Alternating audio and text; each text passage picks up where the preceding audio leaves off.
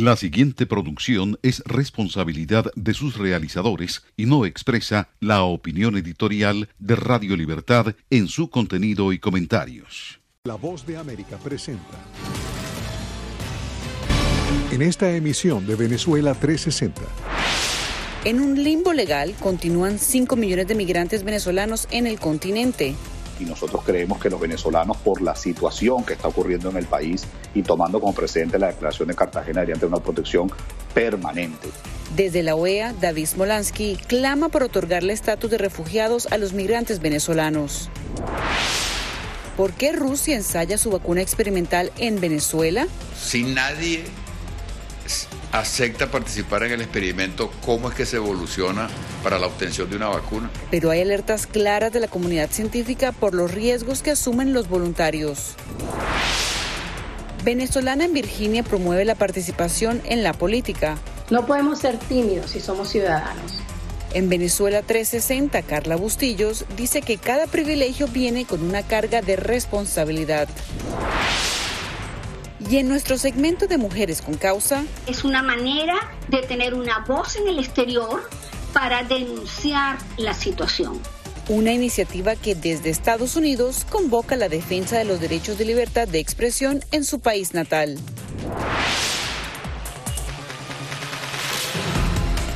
Hola, ¿qué tal? Bienvenidos a Venezuela 360. Nos conectamos desde Washington. Les saluda Cristina Caicedo Smith.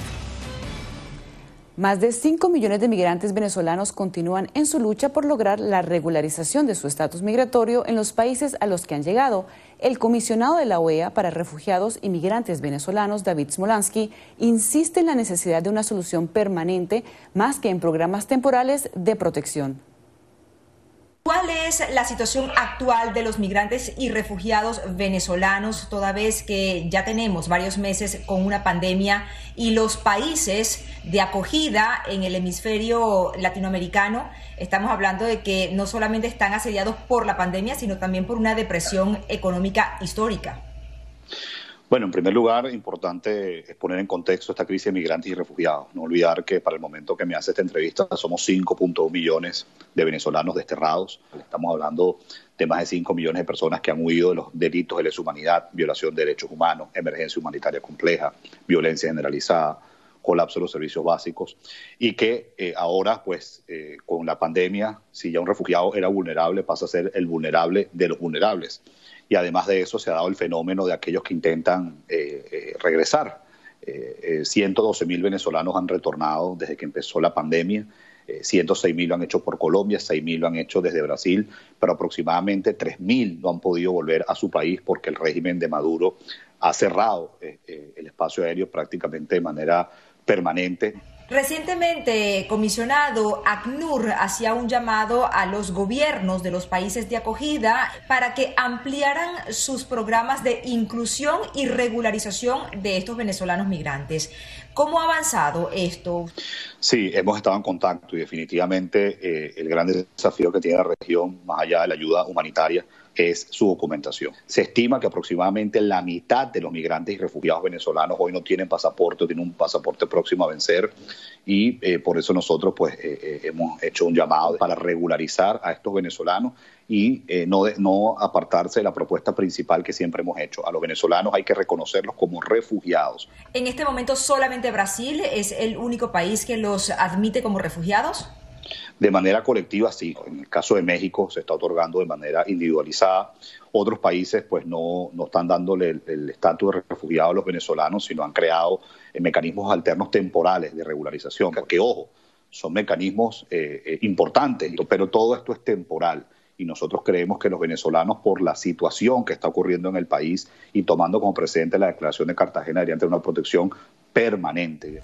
Durante su trabajo, eh, comisionado, usted ha logrado cosas como que, por ejemplo, algunos países puedan aceptar los eh, documentos de identidad vencidos de estos venezolanos. Otro también fue este carnet de vacunación que conversamos hace aproximadamente un año, en donde los venezolanos tenían el acceso a poderles señalar cuáles eran las vacunas que habían recibido para no ser revacunados, ¿no?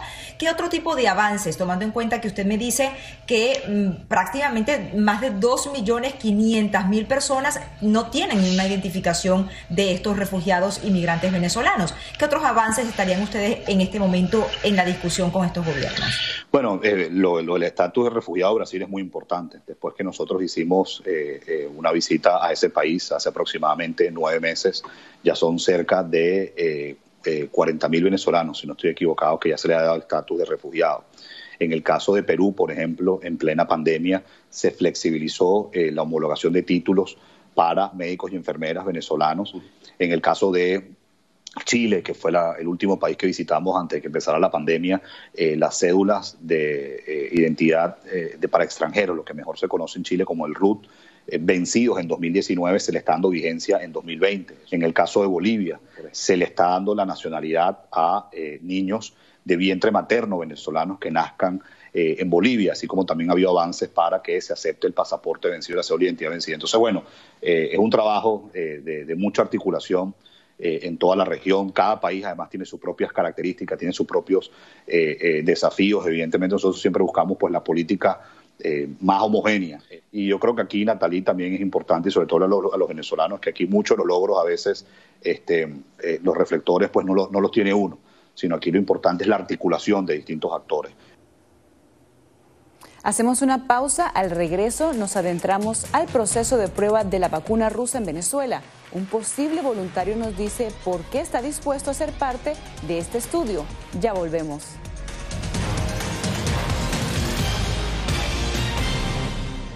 Escuchan la voz de América conectando a Washington con Colombia, Venezuela y el mundo a través de Radio Libertad 600 AM.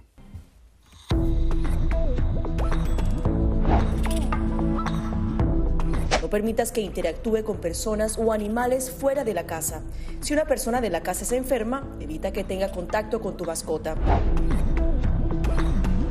Designa a un miembro de la familia o un amigo para cuidar a tu mascota a corto o largo plazo en caso de que tú no puedas. Limpia sus patas una vez que regreses a casa, pero no uses productos tóxicos para ellos como toallitas desinfectantes. Usa champú para bebés y aceite de coco en sus patas si notas picazón o sequedad. Prepara un kit de emergencia que incluya un suministro de medicamentos por 30 días y al menos dos semanas de alimentos y otros suministros. Asegúrate de que todas las mascotas lleven collares y etiquetas con información actualizada como nombre, número de teléfono y necesidades médicas urgentes.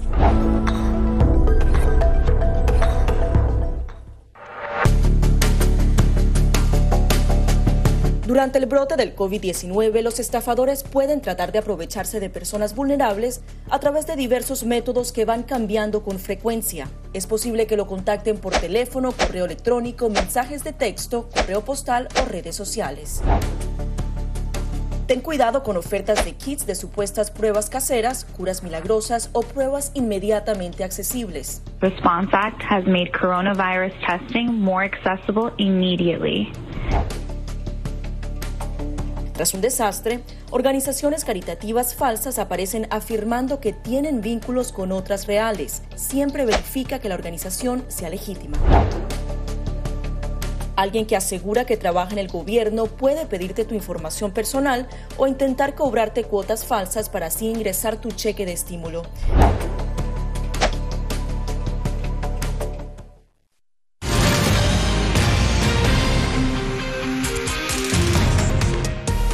Muchas son las incógnitas alrededor de la prueba en Venezuela con la vacuna rusa contra la COVID-19. Mientras posibles voluntarios consideran que es necesario participar en estos estudios, autoridades sanitarias advierten que en el país no están las condiciones dadas para cumplir correctamente con este proceso. Adriana Núñez Rabascal nos presenta esta historia. No hay una fecha precisa para comenzar las pruebas de la vacuna Sputnik 5 en Venezuela. A principios de octubre llegó el cargamento con 2.000 dosis del fármaco ruso y el gobierno en disputa manifestó su disposición a fabricarla una vez sea aprobada. Sin embargo, hasta la fecha no hay mayor información sobre el ensayo. Manuel Isidro Molina es periodista venezolano y ha manifestado su disposición a ser uno de los voluntarios. Eh, el tema es humano, el tema es científico y tecnológico de aportar, porque a fin de cuentas eh, veámoslo de, otro lado. Si nadie acepta participar en el experimento, ¿cómo es que se evoluciona para la obtención de una vacuna? El comisionado de salud del gobierno interino, José Manuel Olivares, alerta a los potenciales participantes en el experimento al denunciar que las condiciones sanitarias del país no son las óptimas para hacer un estudio de este tipo, pues ni siquiera hay capacidad para realizar las pruebas PCR para descartar que los voluntarios se hayan contagiado con coronavirus. En un país donde no hay agua, donde el 80% de los tomógrafos no funciona, donde el 78% de nuestros laboratorios funcionan inconstante, donde se va la luz, donde no hay luz en el 68%, eh, donde no en el 68% de nuestros hospitales, ir a un estudio clínico donde tú no vas a tener la rigurosidad académica de verificar al paciente, contactarlo, monitorearlo, saber si sus condiciones se cumplieron en medio de la estructura universal o de la estructura grande del estudio es un gran acto de irresponsabilidad. La comunidad científica ha pedido transparencia en cuanto a la metodología y los resultados. Es muy importante que eh, los 2.000 personas que van a participar en el estudio tengan claro que son voluntarios y que su participación sea totalmente voluntaria. Eh, eh, que tengan claro que esto es un ensayo que esto no les confiere protección. La viróloga Flor Pujol recordó que la prestigiosa revista médica The Lancet pidió aclaratorias a los autores de un estudio sobre la vacuna rusa que destacaba resultados prometedores luego de que un grupo de expertos cuestionara las conclusiones del proceso con el que se obtuvo la potencial vacuna. Hubo un momento de opacidad donde no se sabía nada de la vacuna. Luego ya se sabe de qué está compuesta, cómo está formulada hay una primera publicación eh, que con un número de participantes modesto, pero con resultados positivos, sin efectos adversos. Así que lo, que tenemos que esperar es, tratando de ser muy objetiva, eh, tenemos que esperar que siga manteniéndose el flujo de información para ir monitoreando pues el éxito o, o no pues de esta vacuna. Desde el gobierno interino de Venezuela acusan al presidente en disputa Nicolás Maduro de intentar hacer campaña política con este ensayo clínico. Maduro utiliza esta herramienta de la vacunación como una herramienta para construir esa falsa normalidad que nos lleve a una elección, bueno, sobre el cadáver de los venezolanos el próximo diciembre. Mientras la oficina de la Organización Mundial de la Salud en Europa ha iniciado conversaciones con Rusia para conocer más detalles sobre su vacuna, en Venezuela el presidente en disputa, Nicolás Maduro, ha dicho que él, su hijo, su hermana y hasta el exmandatario de Honduras, Manuel Zelaya, serán los primeros en probar este fármaco experimental. Adriana Núñez Rabascal, Voz de América, Caracas. La llegada de la vacuna Sputnik 5 a Venezuela también ha despertado cuestionamientos entre la comunidad científica en Estados Unidos. Expertos explican que para que los resultados sean confiables, el proceso debe seguir rigurosamente los protocolos internacionales. Belén Mora nos tiene el informe desde Washington. El presidente en disputa, Nicolás Maduro, anunció en televisión nacional que algunos voluntarios ya se estarían aplicando la vacuna en cuestión procedente de Rusia contra la COVID-19. Tengo que anunciar que el expresidente de Honduras, Mel Zelaya, ha llegado a Venezuela y se va a poner la vacuna Sputnik 5 como parte de los ensayos de la vacuna. Pero algunos especialistas en Estados Unidos temen que el gobierno en disputa no gestione de manera transparente el proceso de prueba no hay garantía y ese es el problema de Venezuela. Como lo, que, lo que quiero decir es, yo no estoy en contra de que, se, de que porque es una vacuna rusa. Explicó Carlos Torres Viera, médico infectólogo del Centro de Enfermedades Infecciosas del sur de Florida. Él insiste en que los cuestionamientos no pasan por el origen de la vacuna, sino la poca información disponible con respecto a los protocolos de prueba debería asegurarse de que los pacientes que entran en ese protocolo tienen ciertas condiciones. Entonces, en muchos casos, en la mayoría de estos estudios, se está escogiendo personal sano.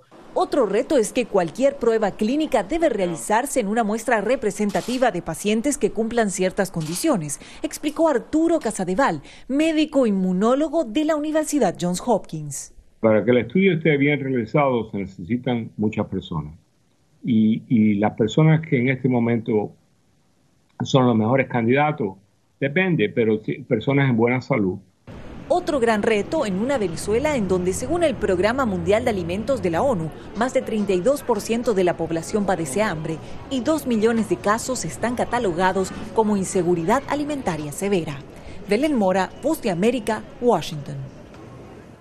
Cuando regresemos de la pausa, una nueva invitada en nuestro segmento Perfil Político. Carla Bustillos es una de las caras más influyentes del Partido Demócrata en el estado de Virginia.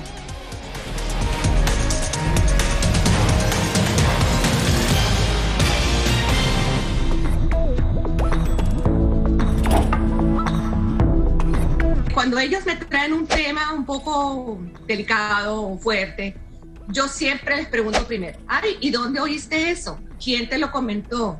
¿Y qué, y qué, qué te han comentado? Pues corrijo si han escuchado algo que no, es, no está correcto, no está bien, y les aclaro, pero lo, lo mínimo necesario para su edad. Enfócate en que tu hijo se sienta seguro y no le ofrezcas más detalles de los que pida. Si ellos preguntan, nosotros siempre les hemos respondido con la verdad, pero eh, a su edad. Finalmente di cosas específicas que tu hijo pueda hacer para que sienta que tiene el control. Por ejemplo, enséñale que lavarse las manos con frecuencia lo puede ayudar a mantenerse sano. Esta es la señal de Radio Libertad 600 AM, emisora afiliada al sistema de noticias de la Voz de América.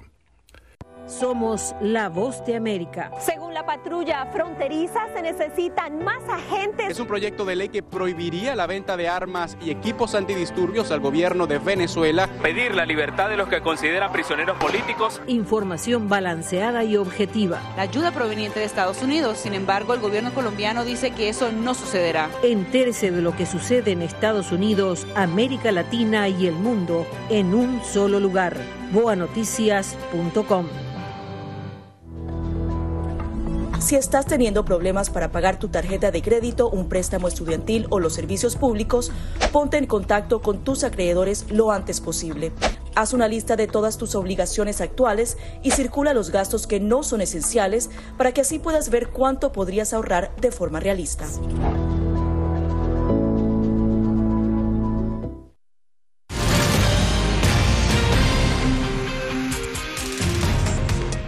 De activista comunitaria, Carla Bustillos dio el salto a la política al inscribirse en el Partido Demócrata para participar en la Convención Nacional de 2016. Ahora es una de las directoras del Comité Hispano Demócrata en el estado de Virginia, desde donde promueve la participación ciudadana como herramienta de conservación y defensa de la democracia. Ella es la invitada esta semana de, de nuestro segmento Perfil Político.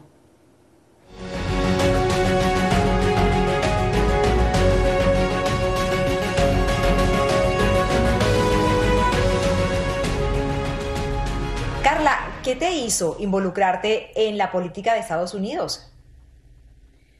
Bueno, yo llevo toda una vida de activismo muy conectada con mi comunidad latina acá en Estados Unidos desde pequeñita y me identifiqué más con el Partido Demócrata, sobre todo eh, pasé a ser parte oficial, siempre era voluntaria en alguna campaña electoral u otra, pero pasé a afiliarme al partido luego de la candidatura en el 2016 de Hillary Clinton. Me activé, me involucré, me afilié al partido y fui a la Convención Demócrata en el 2016. ¿Y por qué el Partido Demócrata? Porque veía en el Partido Demócrata una conexión con, con esas causas que, que marcan mi, mi identidad, con las que yo me identifico. Yo soy una persona que por mi herencia cubana y herencia venezolana, siempre he abogado por la democracia, pero por los valores fundamentales de la democracia y sobre todo me, me, criaron entendiendo que la democracia de los Estados Unidos era sagrada y que lo que la garantizaba era una división de poderes eh, y el respeto a la Constitución y a valores fundamentales para mantener esa democracia sana. Carla, pero una cosa es ser activista o identificarte con alguna causa social y otra muy diferente a involucrarte de lleno con un partido político como lo has hecho tú, hasta el punto de ser una de las directoras del Comité Hispano del Partido Demócrata en el estado de Virginia. ¿Cómo llegaste a este puesto? A mí el tema me preocupaba al principio, honestamente, me preocupaba eh, ser militante de un partido. Por eso yo llevo 15 años en activismo político por Venezuela, yendo al Congreso, yendo a la OEA, em, yendo a cuánta instancia hay en Washington para destacar las grandes violaciones a los derechos humanos y, y, la, y, el, y el quiebre del orden constitucional en Venezuela. Lo consulté con mi abuelo cubano, mi abuelito cubano eh, inmigró a Venezuela y de Venezuela inmigró a, Miami, pues él, él decidió morir en democracia, ya falleció, pero él decía, yo moriré en democracia, en un sistema democrático, y si en Venezuela no se pudo, pues me voy a los Estados Unidos. Y yo le decía, abuelo, ¿cómo tomo ese paso? Yo no soy política, pero veo la necesidad en, mi servicio a la comunidad de abarcar ciertos espacios. Porque si no, no estás en la toma de decisiones, si no, no estás en la discusión.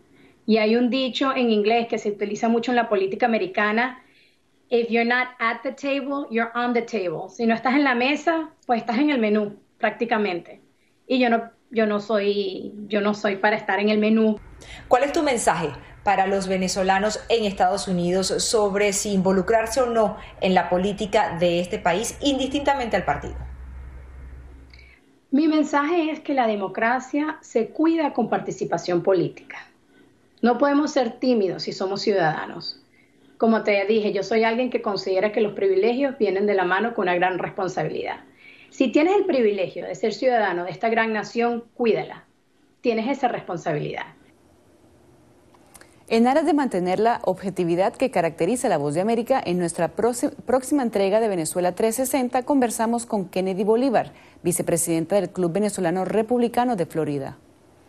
Y ahora en nuestro segmento Mujeres con Causa, Sofía Pisani conversó con Sonia Osorio, fundadora de APEVEX, una organización de periodistas venezolanos que desde Estados Unidos tiene como misión defender la libertad de expresión más allá de las fronteras de su país.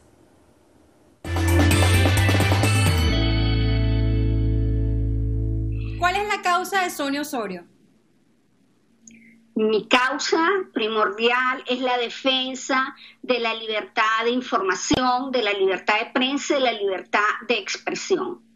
Sobre todo eh, en lo relacionado con el tema Venezuela, que tenemos una grave situación con el ejercicio del periodismo en el país debido a la situación de censura, de mm, encauzamientos y de persecución a los periodistas. Sonia, tú lideras la Asociación de Periodistas Venezolanos en el extranjero, mejor conocida como APEVEX. Cuéntanos la importancia de que exista este tipo de organizaciones en Estados Unidos que defiendan la libertad de expresión de los periodistas venezolanos. Sí, en efecto, es muy importante. APEVEX está creada desde hace ocho años.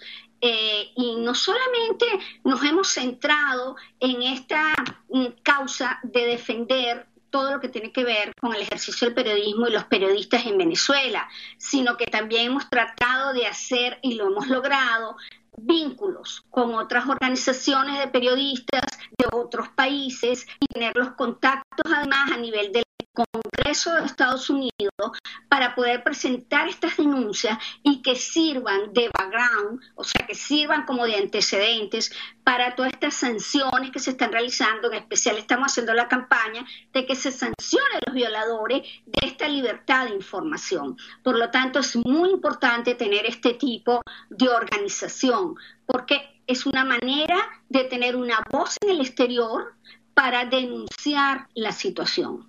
¿Y cómo funciona Apex? ¿Quiénes la integran? En la directiva estamos ahorita eh, Daniela eh, Martucci, que es vicepresidenta, segunda vicepresidenta. Tenemos a Donatella Ungreda, que es la primera vicepresidenta. Estoy yo que la presido y fue fundada, como te dije, en, hace ocho años por eh, Belsay Geni, y Yamile Salazar y, yo, entonces que somos la, la, las fundadoras pues, de, de la asociación, fuimos parte de esa primera directiva. Sonia, muchísimas gracias por compartir tu historia con Venezuela 360. Gracias a ti por la invitación. Al regreso le tenemos una historia de sueños, música y perseverancia. Quédese con nosotros en Venezuela 360.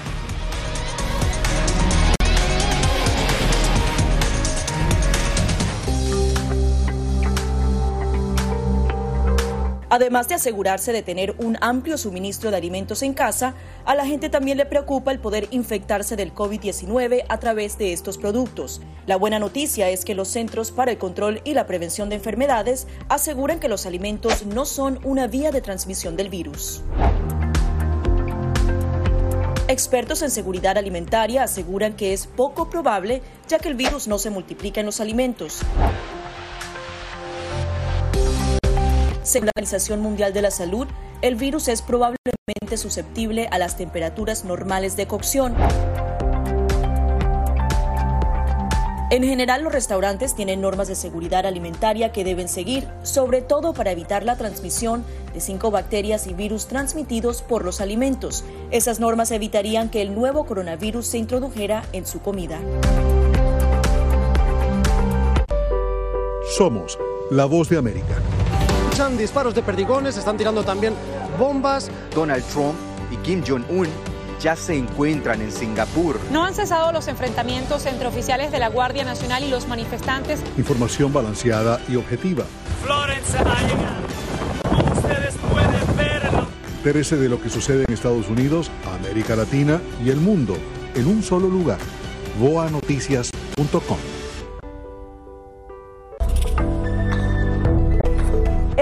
principal de este virus es que se trata de un virus nuevo y el cuerpo humano no tiene defensas para atacarlo. Los síntomas más comunes son fiebre, problemas para respirar, tos seca, dolores de cabeza y musculares. Si presentas algunos de estos síntomas, ve al centro médico más cercano para consultar a un doctor sobre tu estado. Puedes ser aislado y tus datos ser compartidos con autoridades de la salud.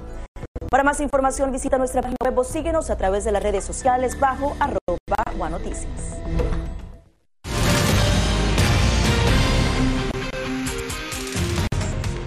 El músico venezolano Daniel Friedman salió de su natal Caracas para establecerse en México. Con tan solo 25 años espera convertirse en un gran productor de reggaetón, pero antes quiere ganarse el público mexicano.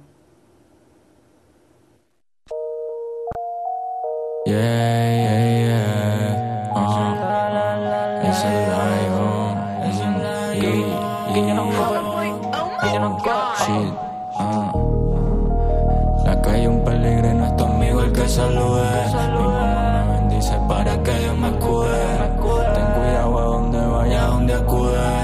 Ya, ya, ya. Siempre me ha gustado la música desde muy chico, desde que tengo uso de razón, repetí y cantaba las canciones, pero me gustaba más el fútbol, me gustaban otras cosas, realmente lo veía como hobby, no, no pensaba dedicarme a la música. Hasta que como en el 2016 ya fue que decidí, dije, bueno, realmente me gusta, voy a enfocarme más en trabajar mi, mi, estilo de escribir, el estilo como canto, y nada, y hasta el sol de hoy enfocados, pues enfocados en sacar el mejor material, para que bueno, se lo vacile la gente.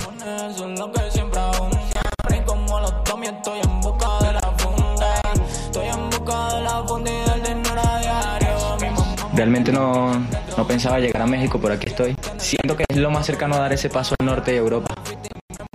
Siento que la economía de México también es más estable.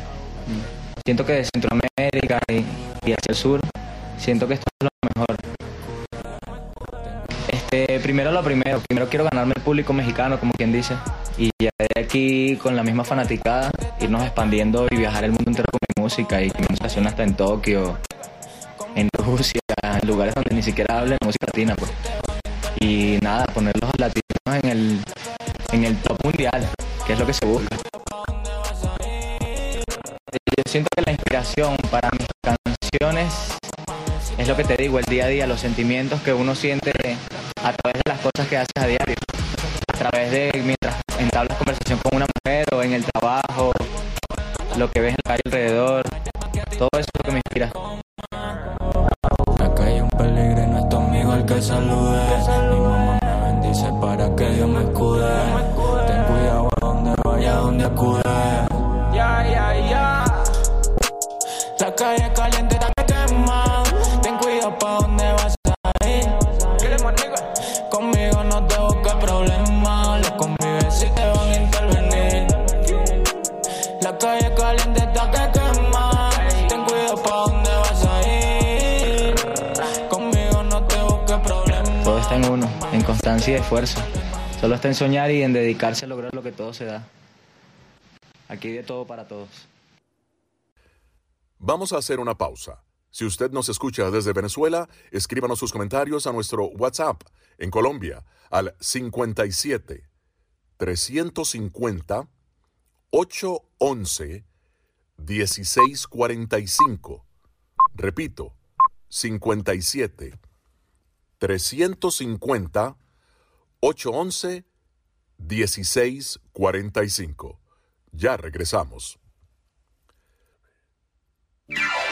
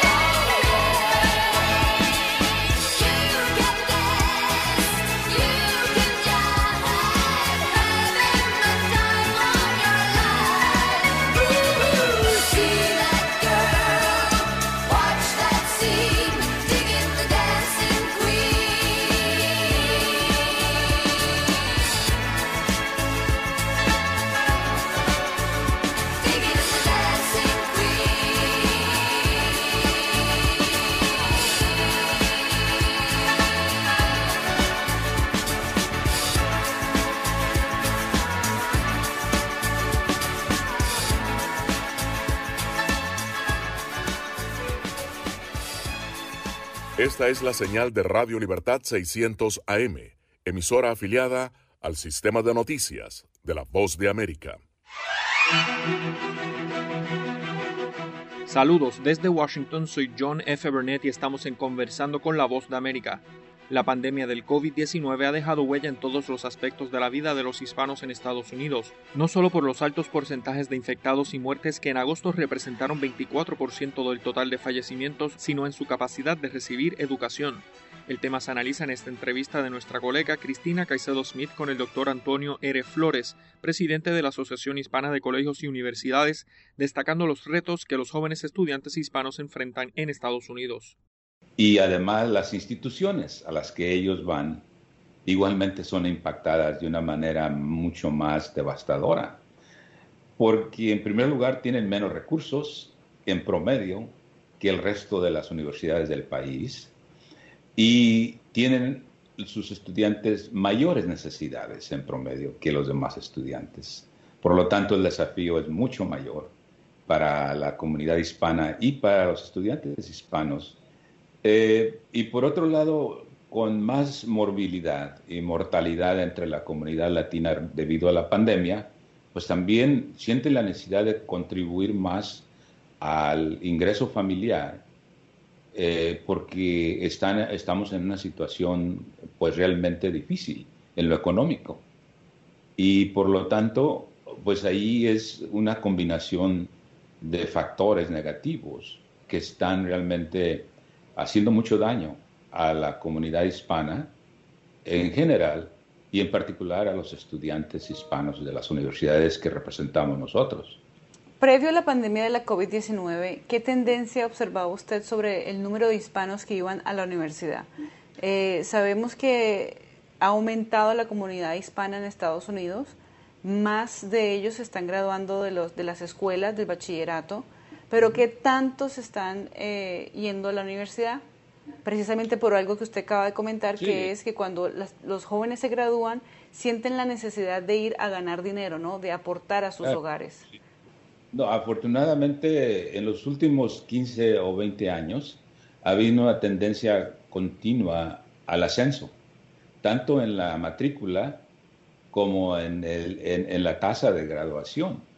Entonces, eh, eso se debe a varios factores importantes. Uno de ellos, creo yo, es realmente el, surgimiento de estas universidades que llamamos al servicio del hispano, Hispanic Serving Institutions, que representa nuestra asociación, y que se han enfocado mucho a colaborar con las comunidades de base donde están localizadas y con los distritos escolares que están educando a los jóvenes K12. Entonces, la tasa de, de deserción bajó muchísimo.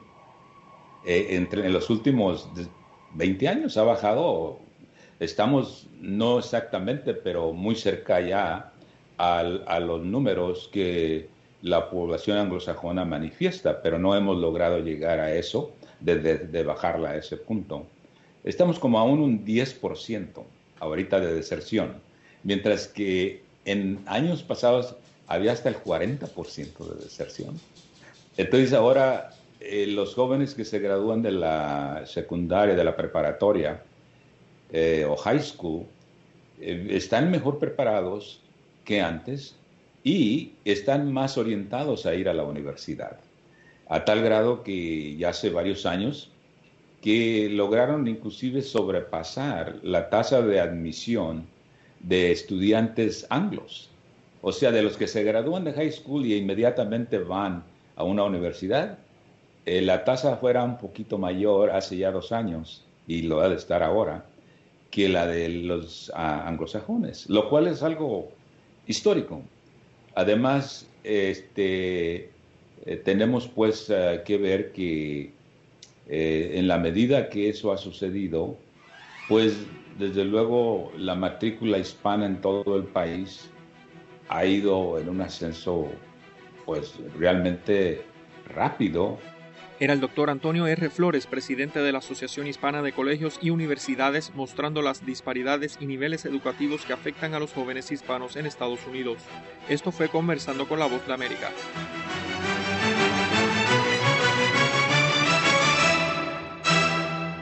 Y en otra noticia destacada, los italianos protestan en las calles contra las nuevas restricciones por una segunda ola del COVID-19, mientras las autoridades aprueban un paquete de rescate financiero. Sabina Castelfranco tiene este reporte. Manifestantes enojados tomaron las calles de varias ciudades en Italia, desde las más grandes hasta las más pequeñas del norte al sur del país, para mostrar su descontento con las nuevas restricciones que se están adoptando en todo el país en un esfuerzo por limitar la propagación del COVID-19. El primer ministro Giuseppe Conte dijo a los italianos que era muy consciente de que este es un momento complejo, ya que se trata, dijo textualmente, de una pandemia que nos está desafiando duramente, provocando enojo, frustración y nuevas desigualdades, consciente de cuántas empresas están sufriendo, y añadió que el gobierno había elaborado un plan. Ya se ha destinado una compensación para todos aquellos que sufrirán bajo las nuevas restricciones de medidas por un valor de más de 5 mil millones de euros para apoyar a cientos de miles de empresas en los sectores de restaurantes, comida, deportes y entretenimiento. El gobierno dijo que proporcionaría una compensación a las empresas a mediados de noviembre. Los funcionarios del gobierno esperan que las medidas sean suficientes para calmar la ira. Los italianos fueron los primeros en enfrentar un brote generalizado del virus a de este año y se vieron afectados por uno de los bloqueos más duros del mundo que causó graves daños a la economía del país. Sabina Castelfranco para La Voz de América, Milán. Momento deportivo en La Voz de América. Les informa Henry Llanos. El equipo de béisbol de grandes ligas, Dodgers de Los Ángeles, ganaron la Serie Mundial por primera vez desde 1988. No hubo peloteros que se lanzaran encima de sus compañeros en cuanto cayó el último out. Tampoco pudieron apreciarse los baños de champaña. Más bien había una mascarilla que cubría cada rostro mientras los Dodgers celebraban el título de la Serie Mundial que no habían conseguido desde 1988 y que llegó en una campaña que nadie pudo haber imaginado antes de la pandemia del coronavirus. Los Dodgers comenzaron también la fiesta sin Justin Turner, su astro pelirrojo y barbado, quien dio positivo de COVID-19 antes de que terminara el sexto encuentro que selló la coronación. Turner fue retirado del duelo de los Dodgers que ganaron por 3-1 a los Rays de Tampa Bay luego de arrojar el primer resultado positivo de coronavirus en 59 días dentro de las grandes ligas. El antesalista no estuvo en el campo mientras los Dodgers hacían lo permisible para festejar en la temporada más inusitada de todas. Corey Seager consiguió un inusitado doblete eh, de octubre al convertirse en el jugador más valioso de la Serie Mundial después de recibir el nombramiento en la serie de campeonato. Lo mismo hizo Orel Hershiser en 1988 cuando los Dodgers de Los Ángeles habían ganado su última Serie Mundial. Seager bateó para punto 400 con dos jonrones, cinco carreras impulsadas y seis bases por bolas ante los Rays de Tampa Bay, incluyendo un rodado en el sexto episodio que le permitió a Mookie Betts anotar desde tercera con la carrera de la ventaja la noche del martes. Con esto, Seager es el jugador más valioso de la Serie Mundial. Henry Llanos, Voz de América, Washington.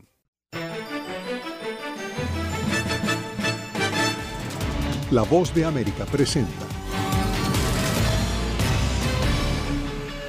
Cada semana La Voz de América te invita a ser parte de Venezuela 360. Para empoderar las voces que quieren reunir a tu país. Para escribir con ritmos contagiosos. Un nuevo capítulo en tu historia. Con un mismo lenguaje. El de la esperanza. El del futuro. El de la vida. Únete a un equipo de origen hispanoamericano que trabaja para conectarnos con el ADN venezolano. Conéctate con los tuyos. Conéctate con nosotros. Conéctate en WhatsApp digitando más 1-202-549-8691. Y conviértete en protagonista de una historia que tú mismo ayudarás a construir. Conéctate cuantas veces quieras con Venezuela 360 en buenoticias.com. Y sé parte de nuestro equipo de redacción a través de tu conexión WhatsApp.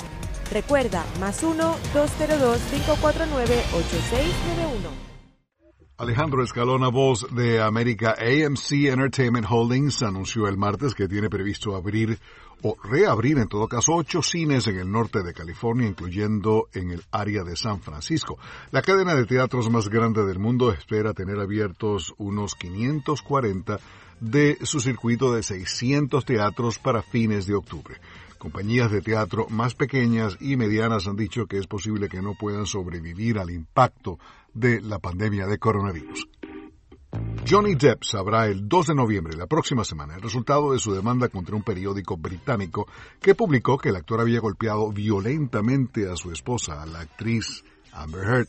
Depp, de 57 años, demandó a News Group Newspapers, editores del Sun, y específicamente a uno de sus periodistas, Dan Wootton, por el artículo publicado en 2018. Depp y Heard testificaron en el Tribunal Superior de Londres, dejando al descubierto sus tempestuosas vidas privadas y haciendo acusaciones mutuas graves de violencia doméstica, consumo de drogas y aventuras extramaritales. Debido a las restricciones de COVID-19, el fallo se dictará de forma remota. Dándole un vistazo al baúl de los recuerdos en octubre de 1996, Tony Braxton debuta en la lista Billboard Hot 100 con el sencillo Unbreak My Heart. El tema pasó 11 semanas en el número 1 en 1996, 14 semanas en el número 1 de la lista adulto contemporáneo y 4 semanas en el número 1 de la lista Hot Dance Club Play en relación al remix disco de la balada. En octubre de 1984, Jermaine Jackson debuta en las 100 calientes con el tema Do What You Do de su álbum Dynamite. El dúo entre Jermaine y su hermano Michael Jackson fue nominado en los premios Grammy 1985 a Mejor Interpretación Rhythm and Blues por dúo o grupo con voces. También en octubre de 1984, Pat Benatar debuta en la lista con su sencillo We Belong. Esta canción alcanzó el número 5 el 5 de enero de 1985. We Belong también fue nominada a Mejor Interpretación Vocal Pop Femenina al año siguiente, 86. Pat Benatar ganó cuatro premios Grammy consecutivos en la categoría de Mejor Voz Femenina de Rock. En octubre de 1984, Barbara Streisand debuta en el puesto 59 de la lista Billboard Hot 200, la de los álbumes, con su trabajo discográfico Emotion. El álbum pasó 28 semanas en el Billboard 200. Streisand recibió el Grammy Leyenda en 1992, el Grammy Lifetime Achievement en 1995, el Kennedy Center Honors en 2008, Music Cares Persona del Año en 2011 y en 2015 la Medalla Presidencial de la Libertad. Es todo por el momento. Alejandro Escalona, Voz de América, Washington. Señal satélite desde Washington, enlace internacional de la Voz de América para Radio Libertad 600 AM. Hacemos una pausa y ya volvemos.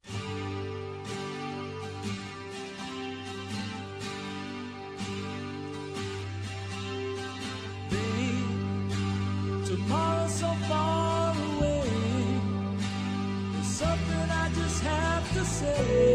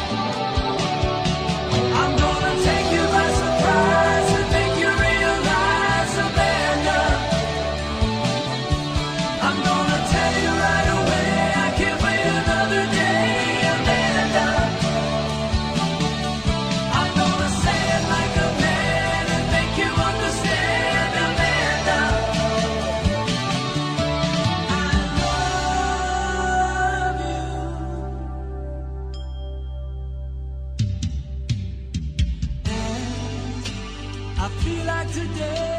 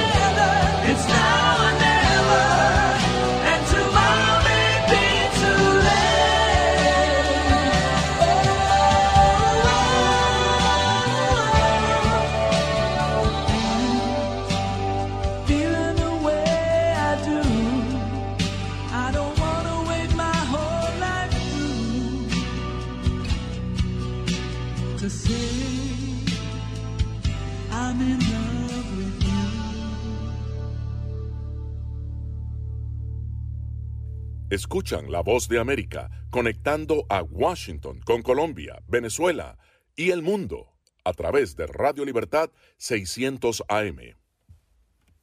El martes, el diario The New York Times informó que el multimillonario Michael Bloomberg tiene previsto gastar alrededor de 15 millones de dólares para ayudar al candidato presidencial demócrata Joe Biden a derrotar al presidente Donald Trump en los estados de Texas y Ohio durante la última semana de la campaña electoral. Bloomberg, exalcalde de la ciudad de Nueva York, que perdió ante Biden en un campo abarrotado por la nominación demócrata, prometió gastar hasta 100 millones de su fortuna personal para apoyar la campaña de Biden para las elecciones del martes 3 de noviembre. Bloomberg ha apuntado al estado de Florida como un estado que podría sumarse a la columna de Biden y esta semana acordó agregar a Texas y Ohio para un bombardeo publicitario televisivo, dijo el New York Times. También aumentará la publicidad pro-Biden en el estado de Florida, según el reporte. Howard Wolfson, representante de Bloomberg, dijo al New York Times que, citamos, creemos que Florida será crucial y estamos buscando oportunidades adicionales para expandir el mapa, añadiendo que Texas y Ohio presentan las mejores oportunidades para lograrlo. Bloomberg está dirigiendo su gasto político a través de su Super PAC, Independence USA, dijo el New York Times. Alejandro Escalona, Voz de América, Washington. Escuchan la voz de América en la señal internacional de Radio Libertad 600 AM. Los datos de las encuestas favorecen a Joe Biden por más de 7 puntos a nivel nacional, de acuerdo al promedio de Real Clear Politics. En estados clave como Florida, Pensilvania, Michigan, Wisconsin, Carolina del Norte y Arizona, Biden tendría una ventaja de más de 3%. Who is going to vote? Trump, por su parte, asegura que está por encima del ex vicepresidente demócrata en los estados decisivos y que lidera la preferencia en la votación anticipada en algunos de ellos. Las encuestas, sin embargo, son una fotografía de la que las campañas no se fían. Después de las elecciones aprendidas en 2016, explica el analista Robert Griffin. La única razón por la que existe incertidumbre respecto a la contienda en este momento, de alguna manera tiene que ver con la diferencia entre cómo va a ir el voto popular y cómo va a ir el colegio electoral. Se estima que solo un 3% de los votantes está indeciso en esta etapa de la contienda, y la razón, según el experto Joshua Clinton, se debe a los antecedentes políticos de los dos candidatos. Cuando un presidente se presenta a la reelección, normalmente vemos esa elección como un referéndum sobre el presidente, mientras que en 2016 el presidente Trump era en gran medida una incógnita. Ahora la gente tiene una buena idea de lo que él representa en términos de sus políticas y tipo de administración presidencial, y lo mismo ocurre con el vicepresidente Biden. Entonces, no queda mucho por aprender sobre los candidatos. Más de 60 millones de estadounidenses ya han votado de manera anticipada, lo que marca un récord de participación en comparación con los comicios de 2016. Jorge Agobián, Voz de América, Washington. Se nos agotó el tiempo. Regresamos mañana a un nuevo Enlace Internacional con la Voz de América por Radio Libertad 600 AM en Barranquilla, Colombia, y en simultánea por internet en www.cadenaradiallalibertad.com.co. Gracias por su sintonía.